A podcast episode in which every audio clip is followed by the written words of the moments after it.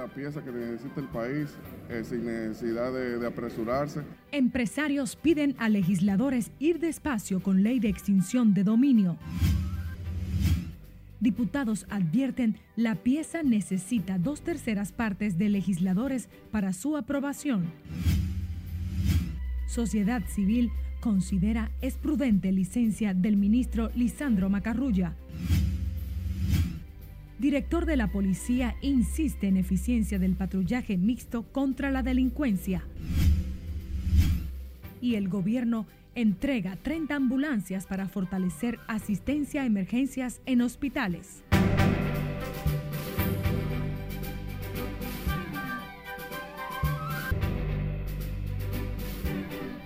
Muy buenas tardes. Agradecemos su sintonía a esta hora en la primera emisión de Noticias RNN. Soy María Cristina Rodríguez. Un honor informarles. Iniciamos esta jornada informativa con empresarios e industriales que pidieron hoy al Congreso tomarse el tiempo necesario para estudiar y aprobar la ley de extinción de dominio y evitar que la normativa aleje la inversión extranjera. Nelson Mateo trabajó el tema que sea una herramienta adicional, pero que tampoco eh, ahuyente inversiones. Los hombres de negocios visitaron el Congreso Nacional en medio de los escarceos que han caracterizado la ley de extinción de dominio. Se reunieron a puertas cerradas con el presidente del Senado, Eduardo Estrella, pero antes exhortaron a los legisladores a no apresurar el conocimiento de la ley de extinción. Que se logre el, acuerdo, que se logre la pieza que necesita el país eh, sin necesidad de apresurarse porque realmente es una discusión que eh, volvemos a lo mismo que en otros países ha pasado y se ha tomado su tiempo y, vemos que algunos han sido exitosos y otros no. Nosotros siempre debemos tratar de ser exitosos. Algunos empresarios consideran que la ley de extinción debe perseguir la corrupción a todos los niveles. Todos los países y la República Dominicana no es una excepción, debe de incluir a, todo, a todo el mundo. Las leyes no se pueden hacer dirigidas a un sector en específico, porque si no uno estaría discriminando y la discriminación está prohibida por la misma constitución de la República. Por otro lado, al abordar la licencia solicitada por el ministro de la Presidencia, Lisandro Macarrulla, calificaron la decisión como responsable. Un acto responsable de, su parte de que, aunque se trata de, una acusación a una empresa eh, de su familia donde eh, eh, hay un hijo encargado de ella, por, acciones en, este caso que, surgió en el gobierno pasado, pues él ha tenido la responsabilidad de, de dejar provisionalmente el gobierno y, darle la cara al, a este tema. Los empresarios dijeron esperar que la ley de extinción sea conocida sin pausa pero sin prisa, tratando que la ley pueda responder a las expectativas de la sociedad. Nelson Mateo, RNN. A propósito, los diputados José Horacio Rodríguez de Opción Democrática y Juan Dionisio Restituyo del Frente Amplio dejaron claro que el proyecto de ley de extinción de dominio es una iniciativa orgánica que necesita de las dos terceras partes de los presentes para su aprobación. Los legisladores de oposición confían en que la bancada oficial no cometa el error de pasar la ley como una norma ordinaria, porque sería fácilmente atacable ante el Tribunal Constitucional. Es un mandato constitucional que está determinado por el artículo 51, numeral 6 de la Constitución, que consagra el derecho fundamental que tenemos todos los dominicanos y dominicanas y todas las personas que habiten en el territorio de nuestro país al derecho a la propiedad privada. Y es ese artículo que consagra el derecho a la propiedad privada el que crea esa reserva de ley que dice que a través de una ley, en su numeral 6, se van a regular los juicios de extinción de dominio. Por tanto, esto es claramente una ley orgánica. La ley de extinción de dominio contiene 41 delitos, tipificaciones y afecta propiedades. Entonces, ¿por qué debe ser una ley orgánica? Porque afecta derechos fundamentales, porque la propiedad, la constitución la consagra como un derecho fundamental. Los legisladores recordaron que la propuesta de extinción toca derechos fundamentales como el de la propiedad privada, además de que ordena la creación de un tribunal especial, lo que la convierte, según ellos, en un proyecto de carácter orgánico. Otra información, el portavoz del PRM en la Cámara de Diputados, Julio Fulcar, pidió respeto a la oposición cuando se refieran a la licencia en el cargo solicitada por el ministro de la Presidencia, Lisandro Macarrulla. Fulcar recordó que el expresidente del CONEP no está vinculado a ningún proceso ilícito, pero que de manera responsable decidió apartarse del cargo por prudencia ante el sometimiento de uno de sus hijos por el caso Medusa. Yo le quiero pedir a los amigos de la oposición que no jueguen cuando se trata de temas de familia. Los que tenemos hijos, y sobre todo los que tenemos hijos adultos, pensamos muy bien, porque hoy puede ser con él y mañana puede ser con cualquiera de nosotros. Esos temas se tratan con mucho cuidado. El legislador oficialista recordó a la oposición política que quien está sometido a la justicia es el hijo y no el ministro de la presidencia. Y a propósito, el vicepresidente de la Fundación Institucionalidad y Justicia, Servio Tulio Castaños, consideró como prudente la licencia que tomó el ministro de la Presidencia, Lisandro Macarrulla, aunque asegura eh, no esté eh, de acuerdo o no estaba en la obligación de hacerlo. Mientras el ministro de Interior y Policía, Jesús Vázquez Martínez, valoró la decisión de Macarrulla y dijo que la justicia será, o su hijo, será, el deber de su hijo es enfrentar la justicia y demostrar su inocencia. Yo creo que quizás porque la ley no establece eso. Él no ha sido ni encartado, ni ha sido citado, y se ha demostrado que él no ha tenido nada que ver con eso. Aparte de que en este país existe la presunción de inocencia, pienso yo. La decisión del ministro eh, de la presidencia, creo que es lo correcto, en lo que ellos demuestran, ¿verdad? Su, honestidad, en lo que ellos demuestran. Ante los tribunales. Eh, sus hijos, su hijo fundamentalmente demuestra eh, su inocencia en el caso. El ministro Macarrulla pidió esta licencia días después de que el Ministerio Público vinculara a un hijo suyo en el caso de presunta corrupción administrativa denominado Medusa y que de acuerdo al Ministerio Público abarca un desfalco al Estado por más de 6 mil millones de pesos. El proyecto presidencial diseñado por el ex procurador Alain Rodríguez en base al entramado de corrupción desmantelado en la operación Medusa estableció que una estructura llegó a recibir más de 2 mil millones de pesos en efectivo, llegando a financiar inclusive candidaturas al Congreso Nacional que lograron ganar sus escaños. Nelson Mateo tuvo acceso al voluminoso expediente depositado ante el juzgado coordinador de la instrucción y tiene los detalles. Construir esta acusación que hemos logrado llevar a feliz término y superar los obstáculos que hemos tenido que superar durante todo este proceso. La fase investigativa de la operación Medusa cerró con el depósito de la acusación formal para pasar a la instrucción de un proceso que tiene sobre sus hombros el juez de tercer juzgado Amaury Martínez. El voluminoso expediente de 12 mil páginas revela una trama de corrupción que manejó más de 12 mil millones de pesos según el Ministerio Público en busca de la plataforma financiera de una candidatura presidencial que el principal acusado Jan Alain pretendía presentar en las pasadas elecciones. Esta, esta acusación, siéndoles exageradamente franco, ningún resumen que uno pueda hacer de ella le hace justicia. Para ello, la estructura mafiosa, según la acusación ya en la justicia, recibió más de 2 mil millones de pesos a través del 20% establecido como peaje sombra por cada obra asignada bajo licitaciones falsas. Así está redactado en la querella. Lo mejor con esta acusación es ver la acusación para que ustedes puedan confirmar lo que hemos estado diciendo durante todo este proceso. El texto acusatorio establece asimismo que los recursos recaudados habrían servido para financiar además proyectos congresuales, algunos de los cuales alcanzaron la nominación. Donde se pueda diseñar un paquete presupuestal. El proyecto presidencial de Jan Alain, de acuerdo al extenso expediente, tenía en el país como estratega a la hoy senadora de México Alejandra Laguna, a quien se le habría pagado dos millones de dólares por su servicio. Los sobornos, la mayoría habrían sido recibidos en fundas en el mismo parqueo de la Procuraduría, según la investigación penal, y otros entregados en efectivo al mismo Jean Alain en su casa de campo en la Romana. Ya en la instrucción del proceso Medusa, el Ministerio Público cuenta con un delator premiado para fortalecer su teoría criminal, en la que acusa al ex procurador general de enriquecimiento ilícito, falsificación de documentos, estafa y lavado de activos, junto a otros 40 implicados, incluyendo 22 empresas constructoras y sus principales ejecutivos. Nelson Mateo, RNN. Y de acuerdo con el más reciente informe de la Organización de las Naciones Unidas para la Alimentación y la Agricultura FAO, en los últimos dos años la República Dominicana presentó una disminución en su nivel de hambre. Scarlett Guichardo amplía.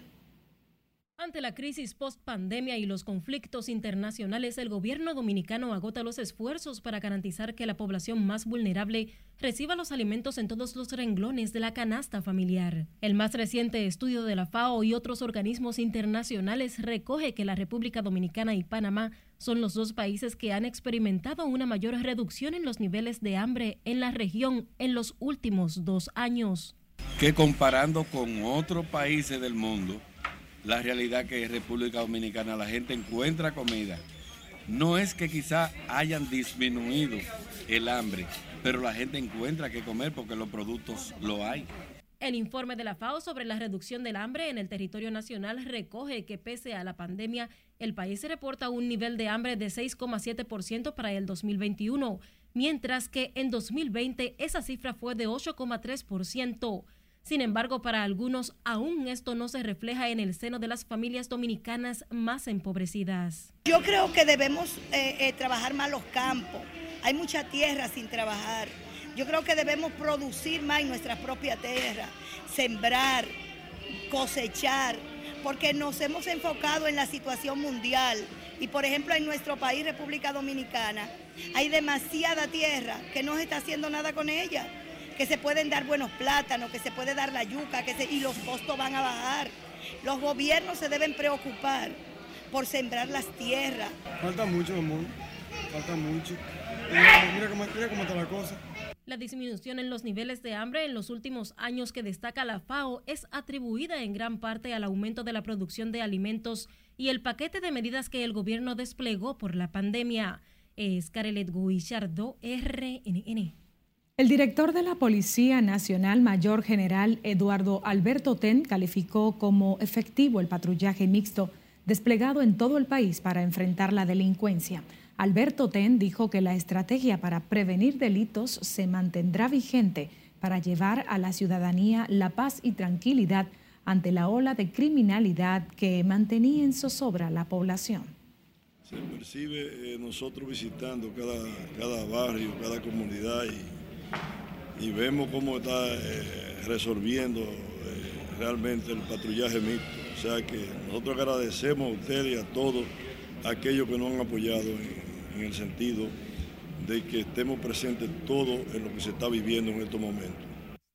El director de la policía habló al participar en la graduación de 99 nuevos agentes en seguridad turística de Politur, correspondiente a la promoción Ana Valverde.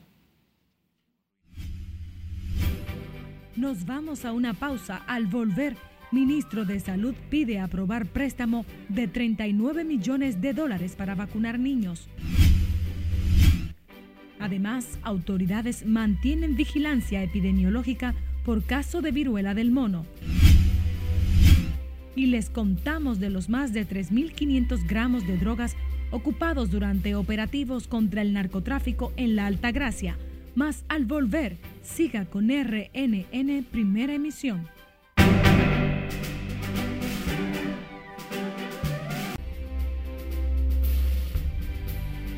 Retornamos con más noticias. Haití se sumerge en el caos tras un año del magnicidio de Jovenel Mois. Yasmín Liriano nos pone al tanto con esta y otras informaciones en el resumen internacional de RNN. Veamos.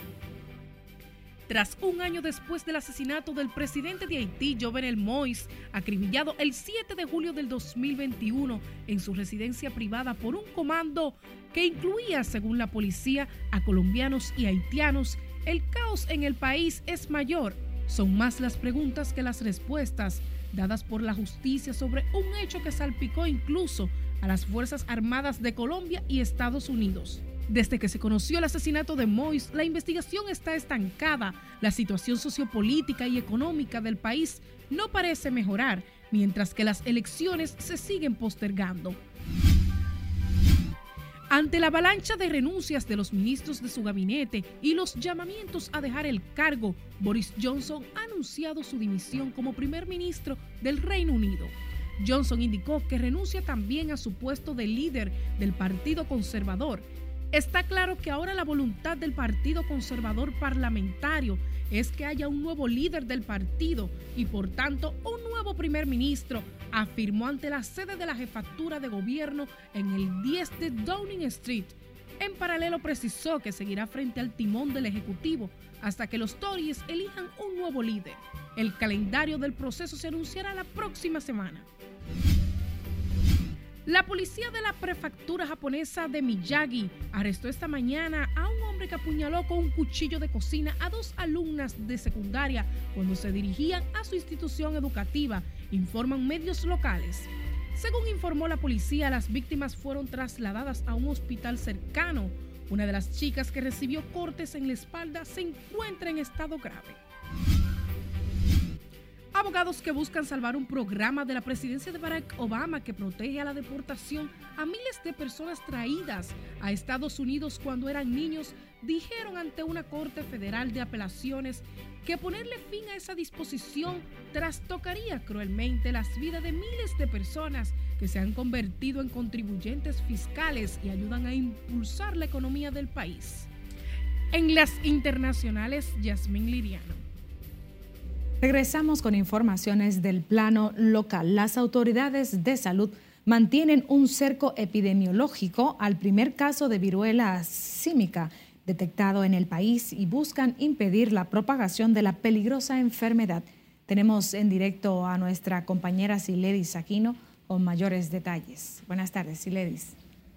Buenas tardes. En efecto, aunque hasta el momento en el país no se han detectado otros casos de viruela del mono, las autoridades se mantienen en alerta. Hay que ver cómo se comporta, eh, de si pues, realmente entra a la población o si no. En ese sentido, el ministro de Defensa explicó que en el hospital Ramón de Lara, Salud Pública es quien tiene a cargo el protocolo a seguir con el paciente ingresado por la enfermedad.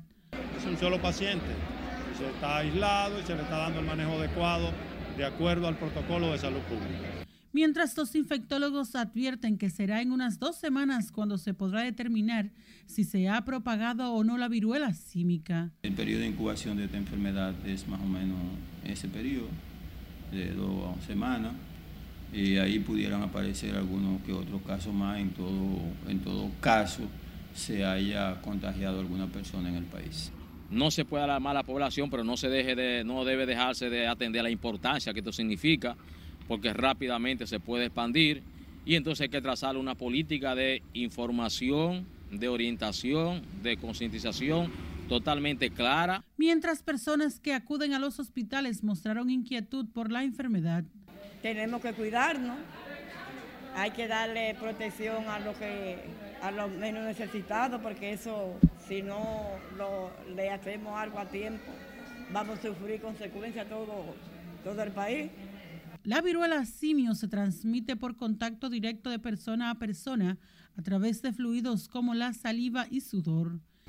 Este viernes a las 11 de la mañana, el ministro de Salud y las autoridades del Hospital Ramón de Lara, donde fue ingresado el primer paciente de viruela del mono, estarán ofreciendo mayores detalles al respecto. Por el momento son los detalles que yo les tengo. Ahora retorno con ustedes al set de noticias. Muchísimas gracias, Siledis. Nosotros estaremos en permanente seguimiento.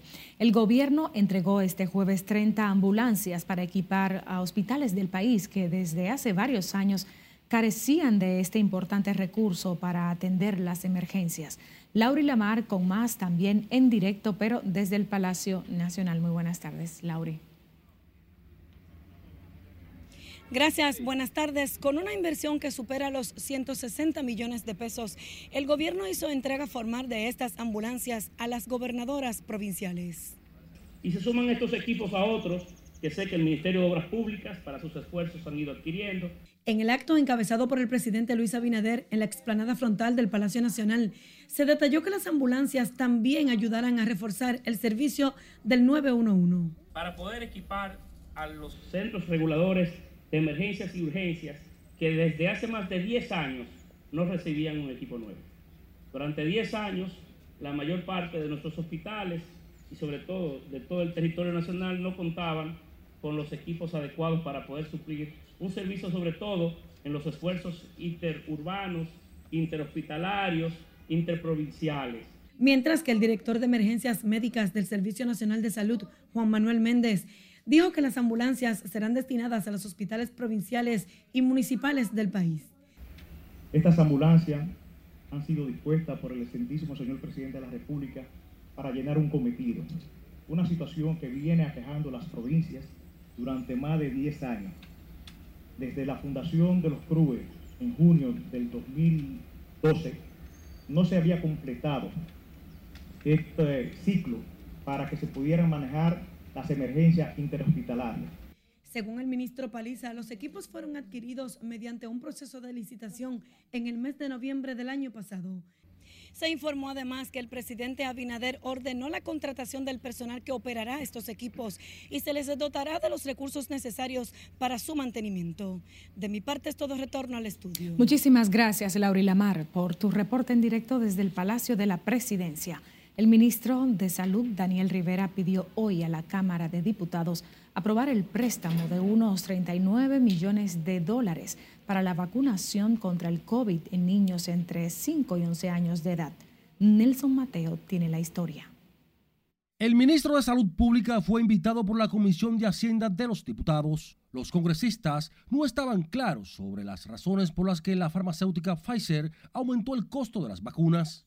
Cuando nosotros aprobamos los 10 millones de vacunas, 10 millones y pico de vacunas, ellos quedaron debiéndonos, si se lo puede hablar como si va a ellos, un millón y pico. Ahora con la adquisición de la vacuna para niños, el precio de la de niños es un chin más caro que la que compramos, entonces nosotros como Congreso tenemos que también enmendar esa parte. Enviaron menos vacunas que lo que se contrataron, 300 mil y algo, y eso es parte de la compensación. Es simplemente eso lo que el ministro viene a explicar, porque fue una decisión de la Comisión de Hacienda eh, invitarlo para conocer a profundidad todo. Se trata de un lote de 1.300.000 vacunas para la primera de dos jornadas de vacunación programada por Salud Pública para niños mayores de 5 años. Depende del Congreso porque el Congreso queda la autorización. Ya fue aprobado en el Senado, ahora está en la Cámara de Diputados y vinimos hoy a hablar sobre el tema. O sea, tú sabes que es necesario. Actualmente solamente van 163 mil niños vacunados de esa edad, de 5 a 11 años, porque muchos quizás están esperando otro tipo de vacuna. Entonces, le estamos ofertando los dos tipos de vacunas. Está la vacuna Sinovac y está la vacuna Pfizer. El funcionario urgió la necesidad de que los diputados aprueben el contrato con la farmacéutica Pfizer para continuar con el programa de inmunización contra el COVID-19 en el vulnerable sector de la niñez. En ese escenario, el ministro de Salud abordó el tema de la viruela del mono ya con el primer caso en el país. Los malestares son fiebre, malestar general, dolor de cabeza y las lesiones que comienzan primero vesiculadas, luego pustulosa y luego descamativa. Y regularmente aparecen en la palma de la mano, la cara y parte del cuerpo. Dijo que es una enfermedad contagiosa de la que hay que cuidarse, pero reveló que la que entró al país no es la variante más peligrosa. Nelson Mateo, RNN. El ministro o el Ministerio de Salud Pública reportó este jueves 1.079 nuevos contagios de COVID por procesar 9.902 muestras para detectar la enfermedad. La entidad también identificó 5.626 casos activos del virus. El boletín informativo no reporta nuevas defunciones en las últimas 24 horas, por lo que la cantidad de decesos se mantiene en 4.383 y la tasa de letalidad se ubica en 0.71%. La tasa de positividad diaria está en 21.53%, mientras que la ocupación hospitalaria se ubica en, 1. en 8.6%. Ahora vamos a Santiago, donde las autoridades de salud pública reconocen un aumento en la positividad de los casos de COVID, pero piden a la población no alarmarse y completar el esquema de vacunación. Junior Marte nos cuenta. Salimos de la pandemia, recién salimos. Por eso no quiere decir que todavía nosotros no tenemos COVID. Adalberto Peña, director provincial de Salud Pública en Santiago, señala que la ola que afecta a la ciudad corazón en los actuales momentos obedece a la variante Omicron. Los síntomas son leves. Incluso las camas COVID a nivel nacional solo hay ciento y pico de camas ocupadas. A nivel de cuidados intensivos, eh, que, que, uno se encuentra pacientes internos. Intubados, hoy hay ocho intubados a nivel nacional. Pero es importante recordar que esas personas que están internos, que están intubados y que están en cuidados intensivos, no solamente están intubados porque tienen COVID, sino que son pacientes que tienen otras comorbilidades, como hipertensión, diabetes, cáncer. También invitó a la población a prevenir y que muchos de los casos febriles en la actualidad se confunden con dengue, donde el pico de esa enfermedad en los actuales momentos, dice, es alto. No, no se está muriendo por dengue. O sea, no tengo casos reportados en el momento, pero sí puedo decirle que nosotros como Ministerio de Salud hemos implementado lo que se llama una jornada de descacharrización el funcionario habló tras dejar en funcionamiento el centro de vacunación en la Universidad Nacional Evangélica. Lo que pretendemos es llevar servicio a nuestras comunidades, especialmente en el área de salud, que es una de las áreas más importantes. Entonces, eh, creo que estamos haciendo lo que nuestros fundadores hace 37 años pensaron, que eh, existíamos para servir a nuestras comunidades y siempre lo vamos a hacer así. El centro que está funcionando en el campus universitario dará asistencia también a más de 60 mil personas que se encuentran en los alrededores del recinto. En Santiago, Junior Marte, RNN. Cambiando de información, agentes de la Dirección Nacional de Control de Drogas, DNCD, y miembros del Ministerio Público realizaron 15 allanamientos y varios operativos de interdicción en contra del microtráfico de sustancias controladas realizados durante esta semana en la provincia La Altagracia en las acciones tendentes a enfrentar el tráfico de drogas, las autoridades ocuparon más de 3.500 gramos de distintas drogas, así como varias matas de marihuana que eran cultivadas por varios individuos en una vivienda de esa demarcación. Además, se ocuparon 33 matas de marihuana en un pequeño cultivo habilitado con lámparas y evaporadores, luces, termómetros, aires acondicionados y abanicos. Los barrios de la provincia La Alta Gracia que fueron intervenidos en este operativo en contra del microtráfico de drogas fueron Chilo, Pouriet, Las Malenas, Juan Pablo Duarte, Villa María, Nazaret, San Pedro, Mamatingó, Los Sotos, Villa Cerro, entre otros. Nosotros le invitamos a ampliar esta y otras informaciones a través de nuestras redes sociales. Somos Noticias RNN Puede además seguirnos en Twitter, Instagram, Facebook, enviarnos sus denuncias o imágenes a nuestro contacto en WhatsApp o escuchar nuestras emisiones de noticias en audio.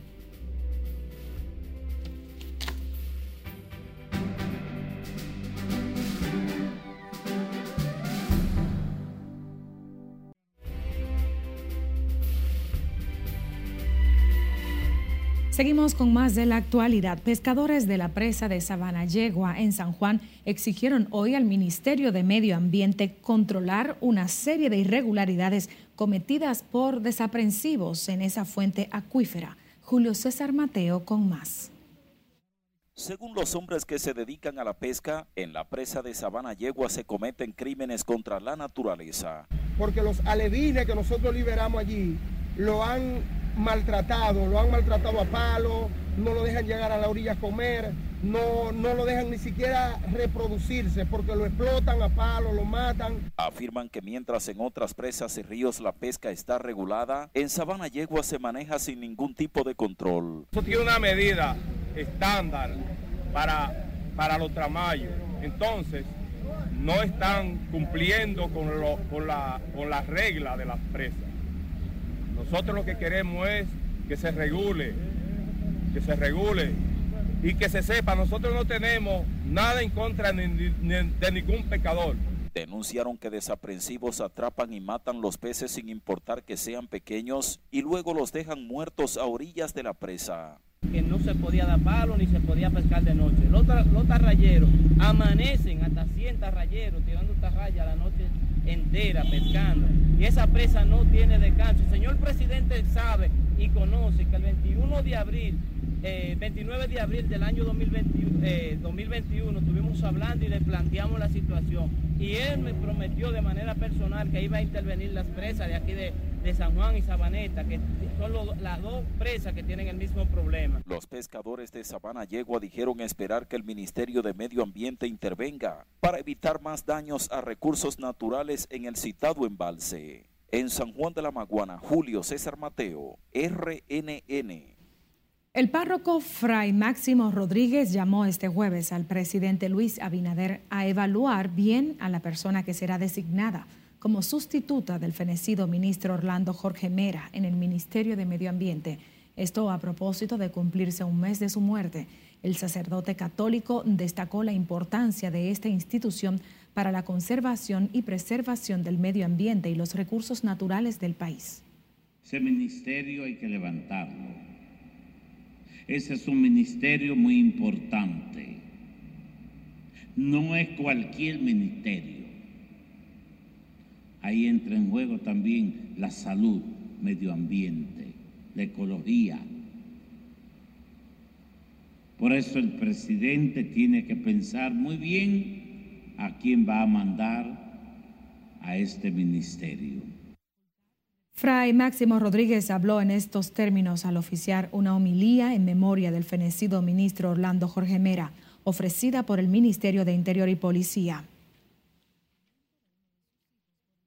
Y el Centro de Operaciones de Emergencias emitió alerta verde para ocho provincias del país, incluyendo el Gran Santo Domingo, por posibles crecidas de ríos, arroyos y cañadas, así como inundaciones urbanas y repentinas esto ante una vaguada que está incidiendo en el territorio nacional y que producirá más lluvias en las próximas 24 horas. Operación de emergencia emite alerta verde para la provincia de El Gran Santo Domingo, La Vega, provincia Duarte, Sánchez Ramírez, María Trinidad Sánchez, Monte Plata, San Cristóbal y Santiago. Hacemos un llamado a la ciudadanía de atenerse a cruzar cualquier tipo de río, arroyos o cañada que puedan presentar crecida. Los planes de contingencia del Centro de Operaciones de Emergencia, así como el Ministerio de Defensa, Defensa Civil, Cuerpo de Bomberos, Cruz Roja, Salud Pública, Servicio Nacional de Salud, están activos en los niveles correspondientes a este nivel de alerta emitido en estas ocho provincias. El COE también pidió a las personas abstenerse de cruzar ríos, arroyos y cañadas que presenten altos volúmenes de agua y no hacer uso de balnearios en las provincias bajo alerta.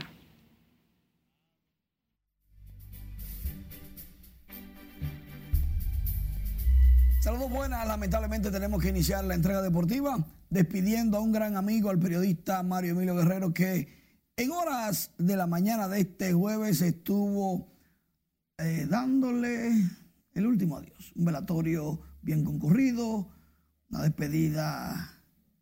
Muchas personas que querían a Mario Emilio, familiares, amigos, deportistas, periodistas, ejecutivos del deporte, Ministerio de Deporte, Liga Dominicana de Béisbol, Federación Dominicana de Tenis, en fin paz a su alma.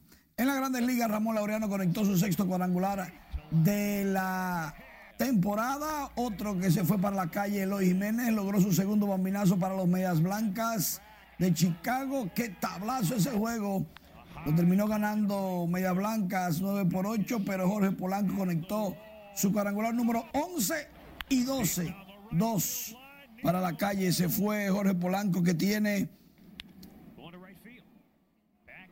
un buen, una buena producción, diríamos, para esta temporada, el chiquitito. Michael Pineda ganó el juego, Framil Reyes conectó cuadrangular. Lo importante de todo esto es que los dominicanos siguen destacando como Marcelo Zuna, que ligó su honrón número 17. Atlanta ganó 3 por 0 a San Luis. Y en la Liga Nacional de Baloncesto, los Titanes derrotaron 97-82 a los Reales. ¿Qué donqueo? Ese fue el que ganó la competencia de donqueo en Puerto Plata, en el Juego de Estrellas. Muy habilidoso. Otro partido que finalizó Indios.